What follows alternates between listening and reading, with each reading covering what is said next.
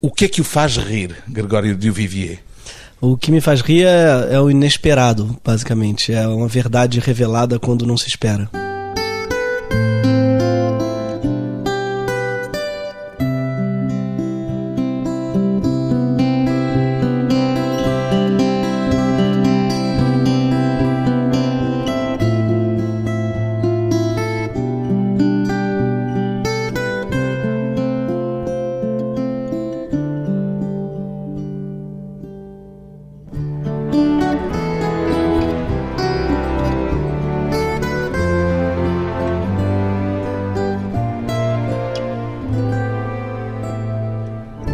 Gregório Duvivier, 29 anos, poeta, argumentista, cronista, ator. Onde é que se sente mais à vontade naquilo que faz? Em tudo isto que faz, Gregório Duvivier? Eu acho que é o que eu me sinto menos à vontade, talvez seja hum, escrevendo, mas ao mesmo tempo é exatamente por isso que eu escrevo mais, é o que mais me desafia hoje em dia. Porque ator eu faço desde muito, desde nove anos que eu faço teatro. Então para mim é um lugar quase de conforto e eu nem acho que seja bom que seja confortável. O palco é tranquilo para si? O palco é, eu gosto muito do palco. Acho que eu passei mais tempo no palco do que na, na rua. Se tivesse de ordenar as suas diversas atividades por ordem de importância, qual era a hierarquia que lhes dava? Bom, o palco eu vivo dele desde muito novo, então eu sou muito grato ao palco. É uma casa para mim. Na verdade, antes de subir no palco, eu já vivia no palco porque meus pais são músicos, eu viajava com eles em turnê como espectador e dormia, eu lembro de dormir nas poltronas do teatro e contar, olha, eu cresci, agora eu ocupo três poltronas, e agora quatro. Bom, nunca ocupei mais que isso, que eu fiquei baixinho a vida toda, mas eu lembro de contar assim a progressão das poltronas de teatro, que era onde eu dormia enquanto meus pais ensaiavam. Conhece melhor os palcos do que as plateias, imagino. Exatamente. Hoje em dia eu conheço mais, eu migrei para o palco e no palco eu vivo, enfim, até hoje. Eu estou sempre em cartaz com alguma peça porque é disso que eu vivo. Tenho, claro, Porta dos Fundos, mas é recente na minha vida. E ainda assim, não é um emprego, é, uma, é algo do qual a gente é sócio, a gente acaba gastando mais dinheiro às vezes do que ganhando. Então o que me o que sustenta mesmo é o palco, então tá lá em primeiro lugar. Depois o jornal, a Folha de São Paulo, hoje em dia minha coisa eu tô Onde lá. é cronista? Ou sou cronista na Folha de São Paulo. É preciso dizer para quem eventualmente ainda não o tenha percebido, aliás já o percebeu porque o Gregório já o disse, que o Gregório de Vivier é um dos autores daquele que se pode considerar o maior fenómeno do humor no Brasil e em língua portuguesa nos últimos anos. Em que medida é que a porta dos fundos alterou a sua vida, Gregório de Vivier? Ah, mudou totalmente. Porque até então eu tinha feito coisa na televisão, tinha feito cinema, tinha feito muito teatro mas eram coisas, vamos dizer assim, por mais que fosse televisão, fiz Rede Globo, no horário nobre, fiz coisas com muita projeção. Nenhuma delas deu a projeção do Porta dos Fundos. Nenhuma delas deu, sobretudo, a relação afetiva com o público que o Porta me deu. Quer dizer, o reconhecimento na rua? Exatamente, o reconhecimento na rua e o teatro lotado também, que é muito bom para mim. O lado mais legal é esse. Como Essa eu... é a parte legal, mas a parte do reconhecimento na rua, às tantas, pode tornar-se um fardo pesado, não? Pode, é, ainda mais no Brasil onde as pessoas são especialmente calorosas. Quantas selfies é que já teve tirar? Exatamente, hoje em dia com a moda da selfie, né, tudo mudou. Mas aqui em Lisboa, aliás, essa é outra diferença. Aqui a gente tem sido muito bem recebido, mas como os portugueses são mais educados, assim, eles pedem a, é tudo com mais uma distância mais elegante. No Brasil as pessoas já pegam, já abraçam, só, ah, tratam como melhor amigo. Pode dizer que si um antes e um depois da Porta dos Fundos? Ah, com certeza. Para mim mudou tudo, Porta dos Fundos, com certeza. Pois bem, Gregório de Vivier tornou-se conhecido justamente com o humor da Porta dos Fundos, mas aquilo que faz vai muito para além disso é a prova disso o espetáculo que traz a Portugal para uma digressão que vai começar nos Açores e vai percorrer o país de norte a sul. O espetáculo chama-se Uma Noite na Lua e não é stand-up, Gregório de Vivier. Não é, não é stand-up. Deve uh, ser estranho para alguns dos espectadores que se calhar vão ao engano ou não. É, é. Tem um cara que falou: Nossa, o seu stand-up é triste. E porque é um drama, a peça, mas é uma comédia também. Já houve em Portugal uma peça chamada Stand-up Tragedy. Ah, é? Maravilhoso. É, essa peça é um stand-up tragedy. É uma peça porque é um homem abandonado pela esposa, pelos amigos, por todo mundo estar sozinho em casa e ele tem que escrever uma peça, ele é um dramaturgo. Então, a peça que a gente vê se passa dentro da cabeça desse homem tentando escrever uma peça. Já vamos falar um pouco mais do espetáculo, Uma Noite na Lua, mais adiante, eh, mas antes ainda gostava de lhe perguntar se lhe acontece por vezes sentir-se um bocadinho pressionado ou mesmo frustrado por essa experiência da piada que imagino que a porta dos fundos está sempre a exigir-lhe, em certo sentido. É, o Porta dos Fundos tem esse compromisso, né, de ser hilário. Todo episódio tem que ser engraçado. Esse é o nosso compromisso com o público. Mas eu gosto muito de surpreender o público no espetáculo. Eu gosto muito de vê-lo puxar o tapete, no sentido, uau, não era isso que eu esperava.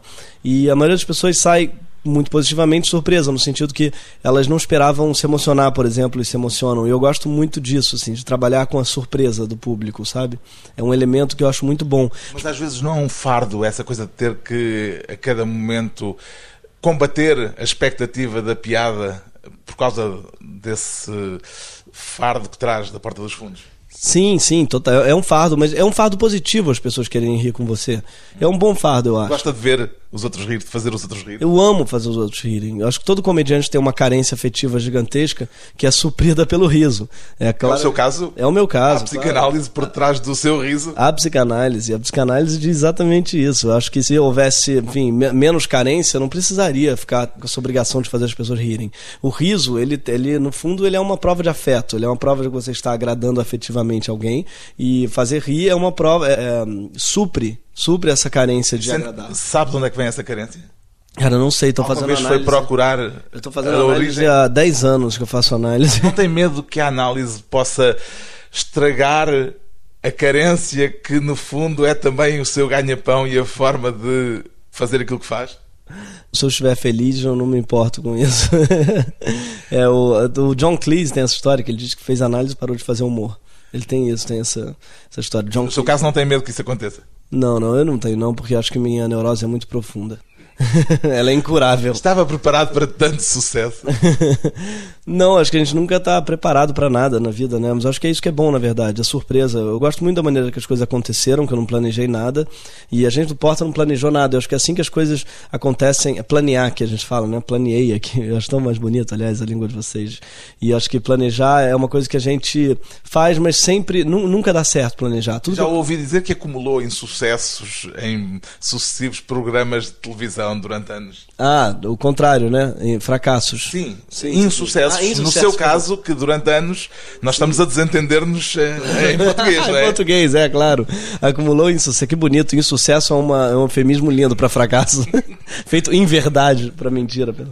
E aí... Mas durante anos fez espetáculos de televisão que não foram sucesso nenhum. Nada, nenhum, nenhum. Eu, Fábio, a gente era da Globo, Fábio Porchat, a gente achava que a Globo era o caminho para o sucesso. A gente aprende isso no Brasil, que a Globo é a, a via né, real, é a maneira melhor de fazer sucesso. E a verdade é que não é mais, né, cada vez menos, porque a televisão aberta está decaindo e ela está muito engessada, né? Ela está muito, uh, como é que se diz, repetitiva e a gente dentro da TV aberta não conseguia espaço para mudar, para fazer o que a gente gosta e acabava fazendo programas que eram muito inócuos assim, que não eram muito também cinzas, sem cor, sabe? Quantos projetos é que participou desses que foram insucessos ah, ou fracassos? Uns cinco ou seis, né? só na Globo. E depois o golpe de gênio que foi porem a porta dos fundos na internet, como é que vos ocorreu? Cara, botar na internet foi porque a gente já tinha um pé na internet, que era o Anões em Chamas, que era um canal do Ian SBF, que é o diretor do Porta. Foi para poderem dizer palavrões, por exemplo? Foi, exatamente. E nesse canal a gente percebeu que a gente era muito mais feliz do que na televisão. A gente podia dizer palavrões, asneiras, né? A gente podia falar de religião, que é outra coisa que a gente adora. A gente podia falar mal de marcas, que é outra coisa que a gente adora. Coisas que não podiam fazer na Globo. Não, exatamente. Tudo. Ó, sexo. Uma vez um publicitário pediu pra gente um comercial de TV e disse que não podia. Tinha do's and don'ts Aí no Don't tinha é, sexo, religião, escatologia, outras marcas, enfim, tudo que a gente ama falar. A gente percebeu que o Don't é muito mais atrativo pra gente do que o Do, né? Por exemplo, falar do Spoleto, que é uma Exatamente. cadeia de fast food, Exatamente. que foi o, talvez o primeiro sketch que explodiu como um sucesso. É, foi, foi. E aí a gente surpreendeu porque a gente estava falando mal da cadeia e a cadeia patrocinou a gente. E aí é que a gente viu que às vezes a liberdade, até a, a desobediência, ela é premiada muitas vezes, ainda mais no humor. No humor você tem que ser desobediente, né? Você tem que ser irreverente. E você acaba premiado com isso quando você enfrenta. A coragem é a melhor coisa para o humorista. Mas entretanto vocês renderam só monstro porque já estão na televisão apesar é. de terem evitado começar na televisão. A televisão ela absorve em geral aquilo que em geral ela não aceita a princípio, depois faz sucesso ela absorve. E aí a gente. O que é que vos fez assinar um contrato com a Fox Brasil? o dinheiro. e além, Pronto, é honesto o é suficiente. Honesto, honesto. Não, mas além do dinheiro, a liberdade total que ela dá. A gente passa tal e qual na Não Fox. há don't. Não a don't, exatamente. Eles passam a gente tal e qual. E a Fox tem essa tradição, o Family Guy, os Simpsons, são, eles passam coisas em geral muito anárquicas. Então é, é lugar pra gente, é a nossa casa. E como é que a Porta dos Fundos se organiza? Aquilo tem direção? Tem, eh, tem. alguém que manda? Ou é uma comuna e uma anarquia? é uma semi-comuna, assim, porque nós somos cinco sócios, sou eu, o Fábio, o Ian SBF, o Kibe, que é o Antônio Tabet, né, e o João Vicente de Castro, somos cinco, e nós que escrevemos, e o Ian que dirige os sketches, mas as decisões em geral são tomadas em conjunto. E como é que se tomam essas decisões? Ah, veneno suficiente para poderem dizer isso não vale nada, esse texto vai para o lixo? Foi o que eu mais aprendi no Porta dos Fundos foi isso, a dizer o que eu acho e a ouvir também o que as pessoas acham, porque a gente não tem papas na língua, então a gente fala com todas as letras. Desculpa, esse texto não. Esse texto está muito ruim. E no começo a gente brigava porra, como é que meu texto tá ruim? Você tá dizendo que eu sou ruim. Depois gente foi percebendo que não, que é, é o texto tá ruim e a pessoa tá te protegendo dizendo isso. Quando eu digo pro meu sócio que esse texto é ruim, eu estou protegendo ele e a empresa. Então a gente está percebendo aos poucos, e hoje em dia a gente já não briga por isso, que é muito bom o voto do outro, é muito bom ouvir a opinião dos outros sobre os seus textos. Qual é a taxa de reprovação dos textos que aparecem em cima da mesa? Vamos dizer de uns 80%, porque nós somos cinco roteiristas, a gente escreve três sketches por semana. Então são 15 sketches que a gente tem por semana, 15 textos. A gente, em geral, aprova uns 3 ou 4 só. E a maioria a gente joga fora. E dói deitar fora um texto em que se trabalhou durante horas ou dias? Dói muito, mas eu estou tá aprendendo, está doendo cada vez menos. Isso é muito bom. Eu acho que com o tempo, a gente já está há três anos, com o tempo a gente está aprendendo que o desapego é essencial. E o bom é que hoje em dia eu tenho a Folha de São Paulo, onde eu posso publicar o que, eu, o que eles não aceitam. Então isso é muito bom. Será desapego ou será que o Gregório de Vivier já sabe mentir? Ah, melhor, talvez. até para si próprio. Talvez seja isso, eu aprendi a mentir. Gostava de ser o homem que não sabe mentir? Gostava muito, mas eu sou péssimo mentiroso, péssimo. Ainda se lembra como é que lhe ocorreu aquela ideia para aquele sketch? Lembro. Se chama O Homem que Não Sabe o Mentir. Homem que Não Sabe Mentir. Eu estava com a Clarice, com quem era casado na época, Clarice Falcão, que faz o Porta, e a gente estava percebendo um filme de comédia bem ruim, que a pessoa que faz o comédia, em geral, o comediante, quando está mentindo, ele deixa bem claro para o espectador que ele está mentindo, ele fica, é, eu, eu não sei, eu estava ali com a... É, e ninguém faz isso na vida, as pessoas na vida, mesmo os maus mentirosos, não mudam a voz quando estão mentindo, né? E aí a gente fez um sketch disso, um homem que não sabe mentir. Deu isto. Deu isso, deu isso, deu isso. E aí? Oi, meu amor, tudo bom? Como é que tá? Tudo ótimo. Você estava onde? Eu tava tomando um chopp com os colegas do trabalho. O que que houve, Jorge? O que que houve o quê? O que que houve? Por que que você tá falando esquisito? Eu não tô falando esquisito. Por que que você falou estranho quando eu te perguntei onde é que você tava? Eu não estava falando estranho, eu estava falando normal. Jorge, você sabe que você não sabe mentir? É claro que eu sei mentir. Tá bom, não sei. Mentir, amor. Você tem razão. Mas aquela hora que você me perguntou, eu tava falando a verdade. É muito discrepante a diferença entre quando você tá falando a verdade e você tá mentindo. É, é gritante mesmo. Desculpa, amor. Tá muito difícil para mim falar a verdade. Porque a verdade é meio constrangedora. Eu. Eu tava no puteiro com os colegas comendo putas. Por favor, fala a verdade, Jorge. Tava jogando CS com meus amigos numa lan house. Oh, Desculpa. Não precisava ter mentido. Tem nada de errado em jogar CS, tirando que é ridículo. Desculpa. Eu só menti mesmo porque eu te amo. Eu, eu também te amo.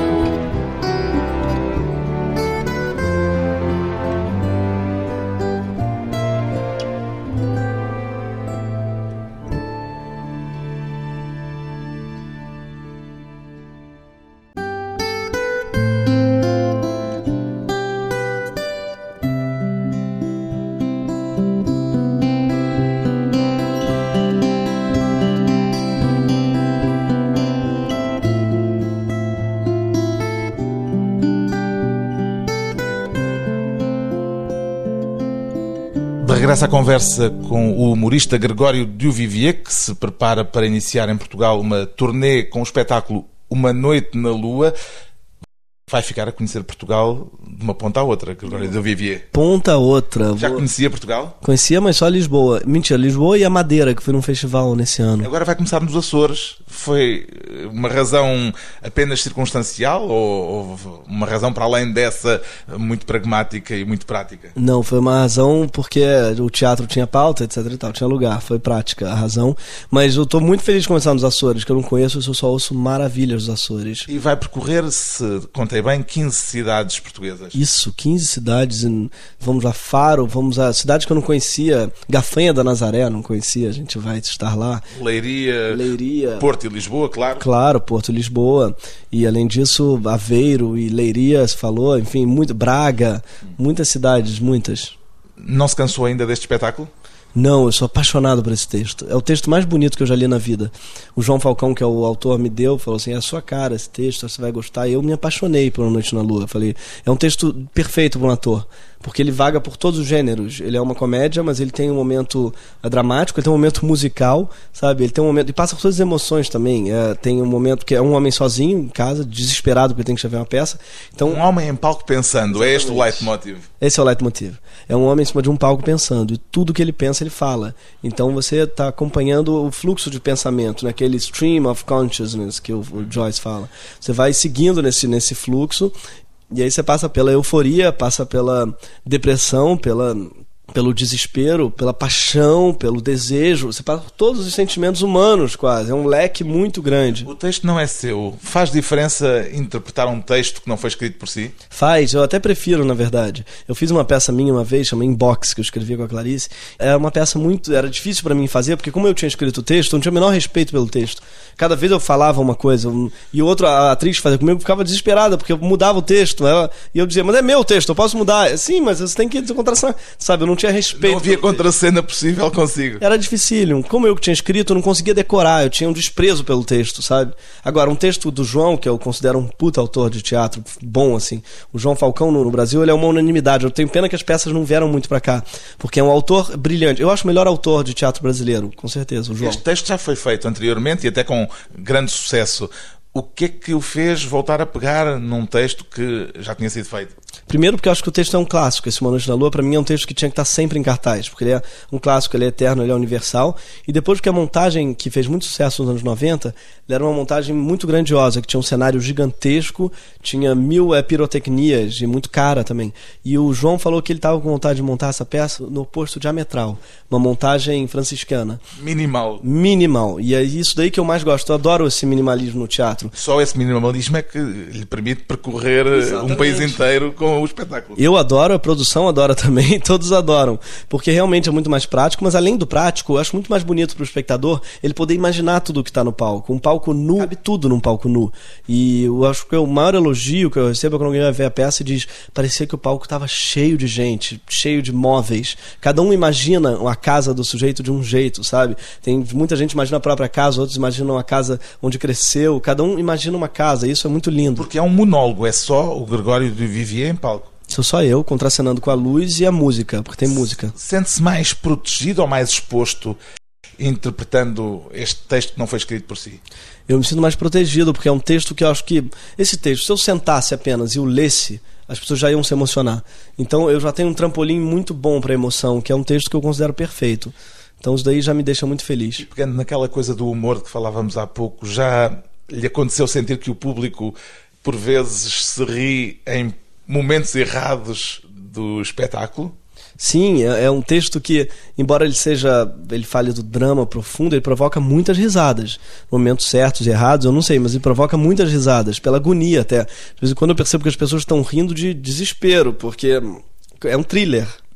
A peça começa e o autor tem 12 horas, tem uma madrugada para escrever a peça. Ele chega em casa, vamos dizer. Foi uma festa É. e comprometeu-se a escrever uma peça para o dia seguinte. Exatamente. Então ele chega em casa, vamos dizer, às duas da manhã, ele tem que entregar a peça às 10, ele tem oito horas para escrever uma, uma peça inteira. Então é um thriller que começa a contar e o espectador começa a ver que não vai dar tempo. E como é que faz? E, sobretudo quem escreve. Essa peça comunica para quem escreve ou para quem cria, pra, não só escreve texto, mas os designers, os publicitários, todo mundo que tem. É obrigado a ter ideia, porque a peça fala muito disso. De onde vêm as ideias? Como a gente faz para ter ideia? É uma peça sobre o branco também, sobre o vazio. E acho que é, é muito desesperador. Quando eu li o texto, eu fiquei, tipo, eu chorava lendo, porque fala disso, fala da necessidade de criar. Por que, é que a gente cria as coisas? Por que, é que a gente faz peças?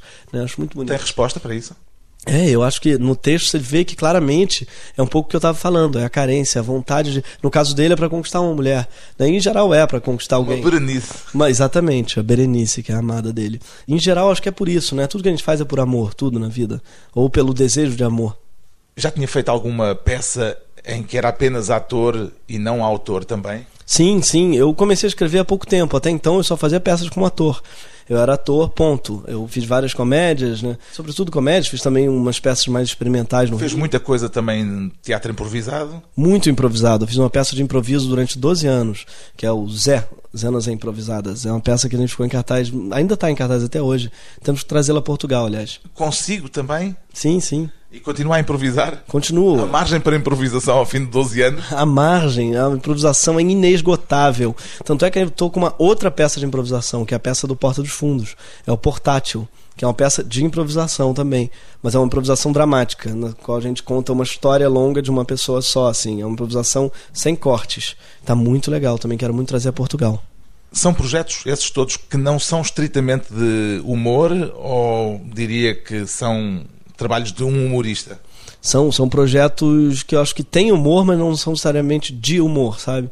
Eu gosto muito desse lugar do humor que não é necessariamente hilário, ele é um humor que te faz rir e refletir, rir e pensar, às vezes faz chorar, inclusive. Acho que o humor é muito vasto e tem mil tipos de humor. Tem humor poético, tem humor político, e eu gosto muito de experimentar outros tipos de humor que não o humor escrachado, como a gente diz no Brasil a uma certa altura da carreira, quase todos os humoristas têm necessidade de, de fazer o seu papel dramático. Acha que lhe vai acontecer assim um, um grande papel em que não haja propriamente nada que se possa considerar humorístico?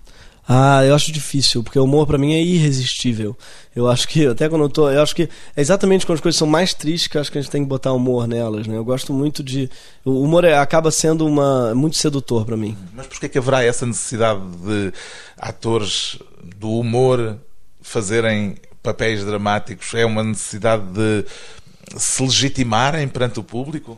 Não, eu acho que é sobretudo uma tristeza que os humoristas têm. Humoristas, a maioria dos humoristas que eu conheço são tristes, ou pelo menos agoniados. As vossas reuniões da Porta dos Fundos são assim fúnebres? São seríssimas. A gente briga por coisas sérias e tem muito pouco humor mesmo. Não estão o tempo todo a contar piada? Nada, nada, nada. Até as pessoas falam sempre, ah, meu sonho era ver uma reunião. E a gente diz, não veja, você vai se decepcionar, porque a gente basicamente fica brigando, fica é, discutindo por horas e muito a sério, assim. A gente é muito sério, na verdade, muito, sei, às vezes até triste. O Gregório sente necessidade de, de ser levado a sério? Sim, eu acho que humorista, todo humorista tá falando sério. Eu acho que eu só falo sério. As pessoas perguntam, como saber? Eu nunca sei se você tá brincando ou se tá falando sério. Eu só falo sério, eu nunca não brinco. Quem brinca, eu acho que é quem não trabalha com isso. Quem trabalha com humor não brinca. As suas crónicas na Folha de São Paulo também, também, são nesse registro? Nossa, totalmente. Eu, eu só falo sério, eu só falo sobre o que me entristece de verdade. Essas crónicas deram-lhe a reputação de representante da esquerda brasileira reconhece nesse papel? Sim, sim. Eu acho que a esquerda é muito vasta, né? E eu acho que nela cabe eu também, cabem os humoristas. Gosta de caviar? sim, teve esse rótulo de esquerda caviar, que as pessoas no Brasil, sobretudo, a gente tem é, essa coisa do esquerda caviar, que é uma pessoa que se diz de esquerda, mas não abdica né, dos bens de consumo, enfim, da, dos luxos. E eu acho que é uma visão equivocada de quem acha que o esquerdista tem que ser franciscano. E eu acho que não tem nada a ver com isso. Marx nunca disse que você tem que doar tudo para os pobres. Quem disse isso foi Jesus. E não falam isso para os cristãos, né? Não chamam de cristão caviar, um cristão rico. Então eu acho que é uma visão equivocada, acho, da esquerda. Até porque a esquerda vai muito além do marxismo também. Eu gosto da esquerda, quando me digo de esquerda, num sentido amplo. No sentido que a esquerda é aquelas esquerda da Revolução Francesa, onde sentavam a direita o antigo regime e a esquerda as pessoas queriam mudar o antigo regime. Então, acho que em algum lugar a esquerda é esse lugar da mudança, esse lugar da distribuição de poder, mais até do que de renda. Assim, Não é necessariamente petralha, como se diz no Brasil. Não, petralha jamais. O petralha, para você que está ouvindo aí, é, uma, é um termo pejorativo para o petista. E hoje em dia eu tenho críticas ao PT assim muito fundamentais. Hoje em dia não tem como você não ter críticas ao PT. Vamos voltar para a Lua. O que é que faria se pudesse passar uma noite na Lua? Então, se eu passasse uma noite na Lua, eu acho que, enfim, meu sonho, eu, sou, eu sou, sempre fui um lunático, né? Dependia da companhia, provavelmente. É, exatamente, depende da companhia. Mas eu levaria muito oxigênio, com certeza, que parece estar em falta lá.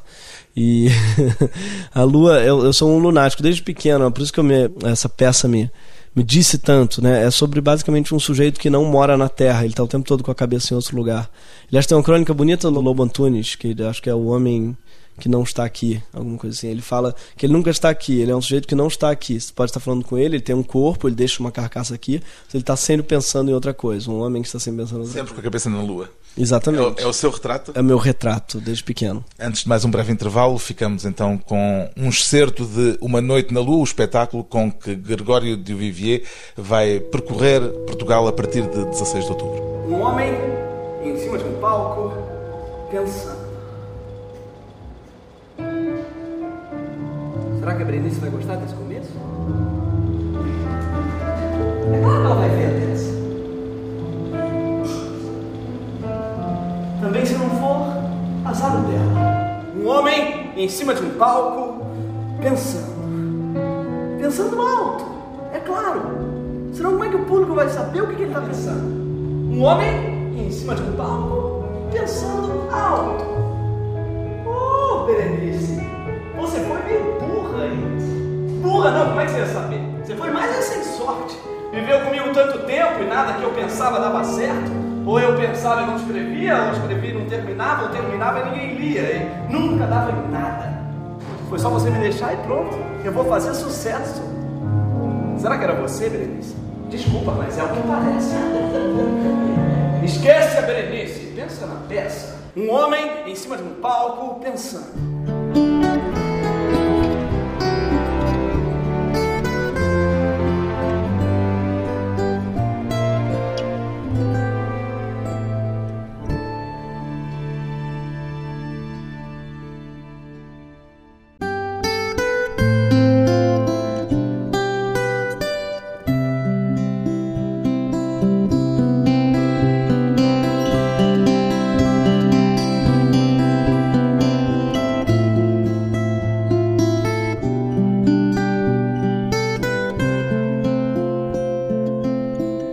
Convidado hoje para a conversa pessoal e transmissível, o humorista e poeta Gregório Duvivier, que não faz só poema piada.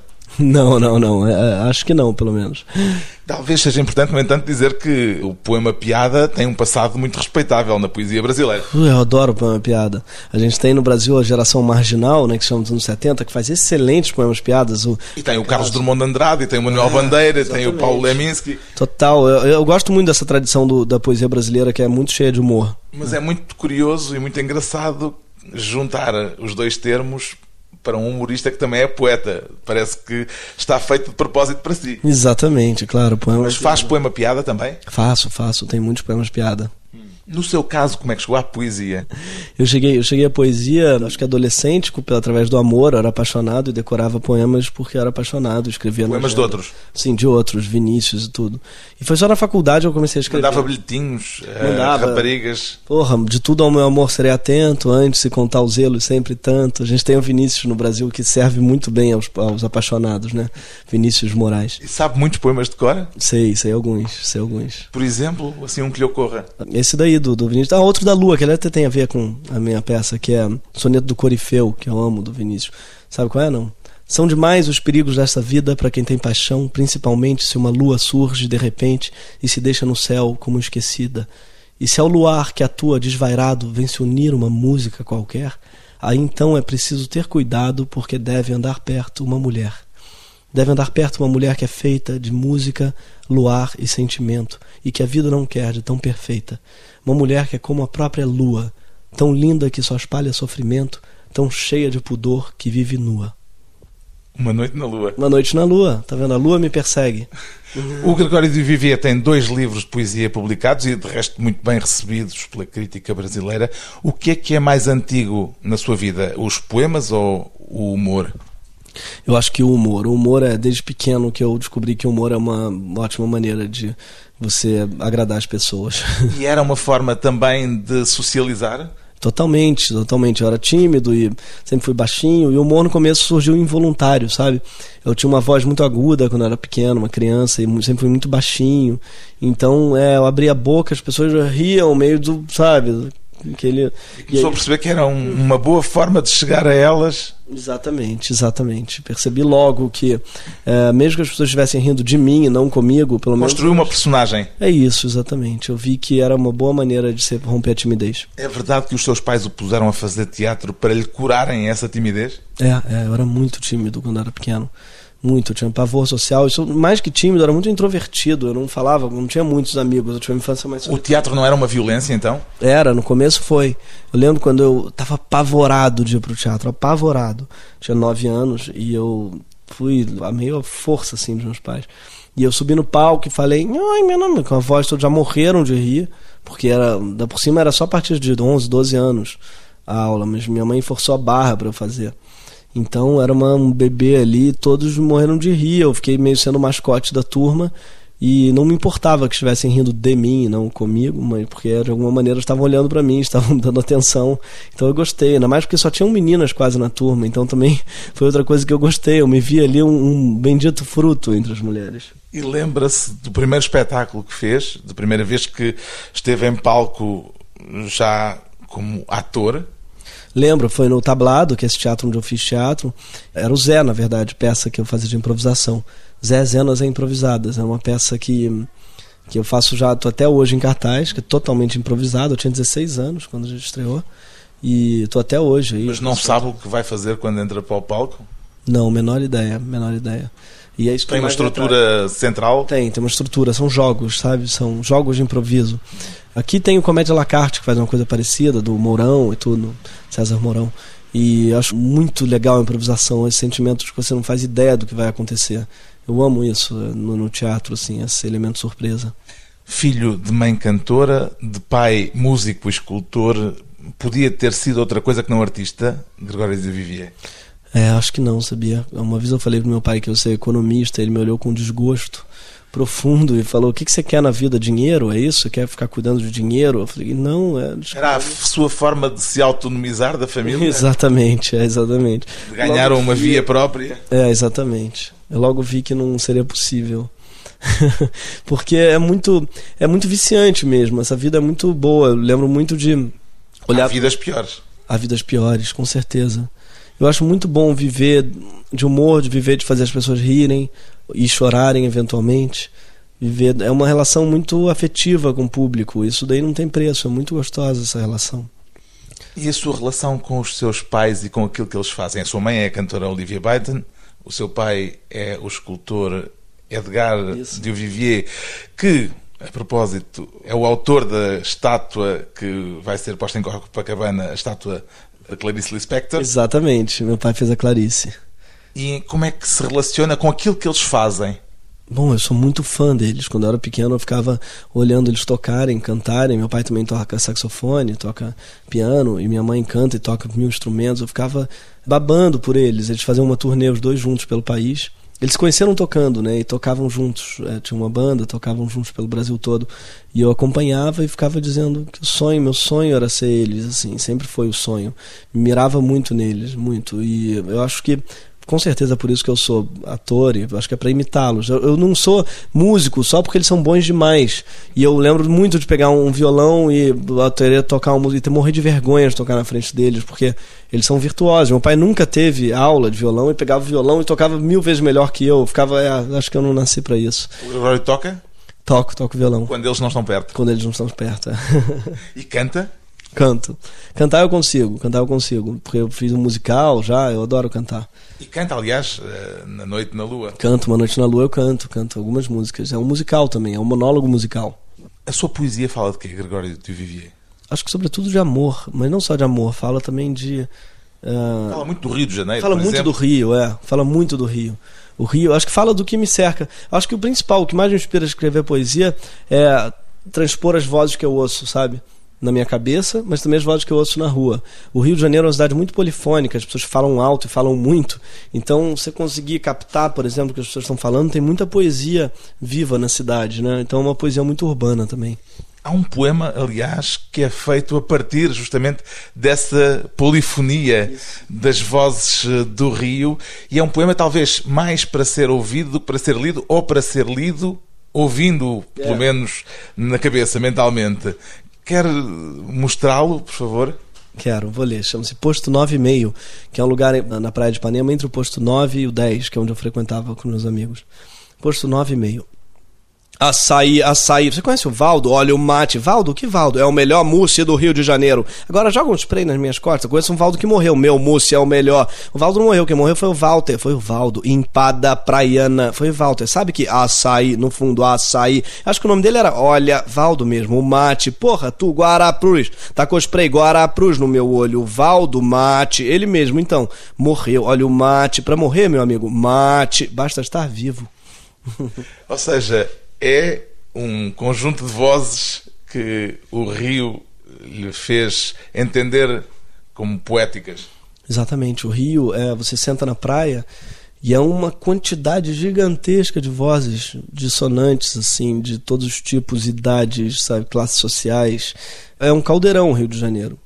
E eu acho isso muito, muito bom. Tentar transpor isso para a poesia é um desafio. E o Gregório é um carioca só da Zona Sul ou é um carioca de todo o Rio de Janeiro? Eu sou da Zona Sul, nascido e criado na Zona Sul, mas o bom do Rio é que tem muito trânsito entre as áreas. Eu, por exemplo, fiz faculdade em Niterói, que é do outro lado da Baía de Guanabara, é, e frequento hoje em dia a Zona Norte, ou a, infelizmente a Barra também, que é a Zona Oeste do Rio, que a gente tem que ir para gravar, onde tem estúdios e tudo. E a gente tem que circular. O Rio de Janeiro é uma cidade que circula, né? Isso é muito bom. O seu livro chama-se Ligue os Pontos, Poemas de Amor e Big Bang. E há um poema que se chama justamente Ligue os Pontos. Posso pedir-lhe para a despedida? Claro, claro, está aqui. Ó. Ligue os pontos. Enquanto você dormia, liguei os pontos sardentos das suas costas, na esperança de que a caneta esferográfica revelasse a imagem de algum ser mitológico de nome proparoxítono, o mapa detalhado de algum tesouro submerso, formasse, quem sabe, alguma constelação ruiva oculta na epiderme, e me deparei com o contorno de um polígono arbitrário que não me fornecia metáforas, não apontava direções, simplesmente dizia: Você está aqui o poema Ligue os Pontos, do livro Ligue os Pontos, uma das facetas do multifacetado Gregório Duvivier, um dos elementos do coletivo humorístico Porta dos Fundos, que vai percorrer Portugal agora de norte a sul, não o coletivo, mas o próprio Gregório Duvivier, na segunda quinzena de outubro, vai estar em Portugal enquanto ator para 15 apresentações do espetáculo Uma Noite na Lua.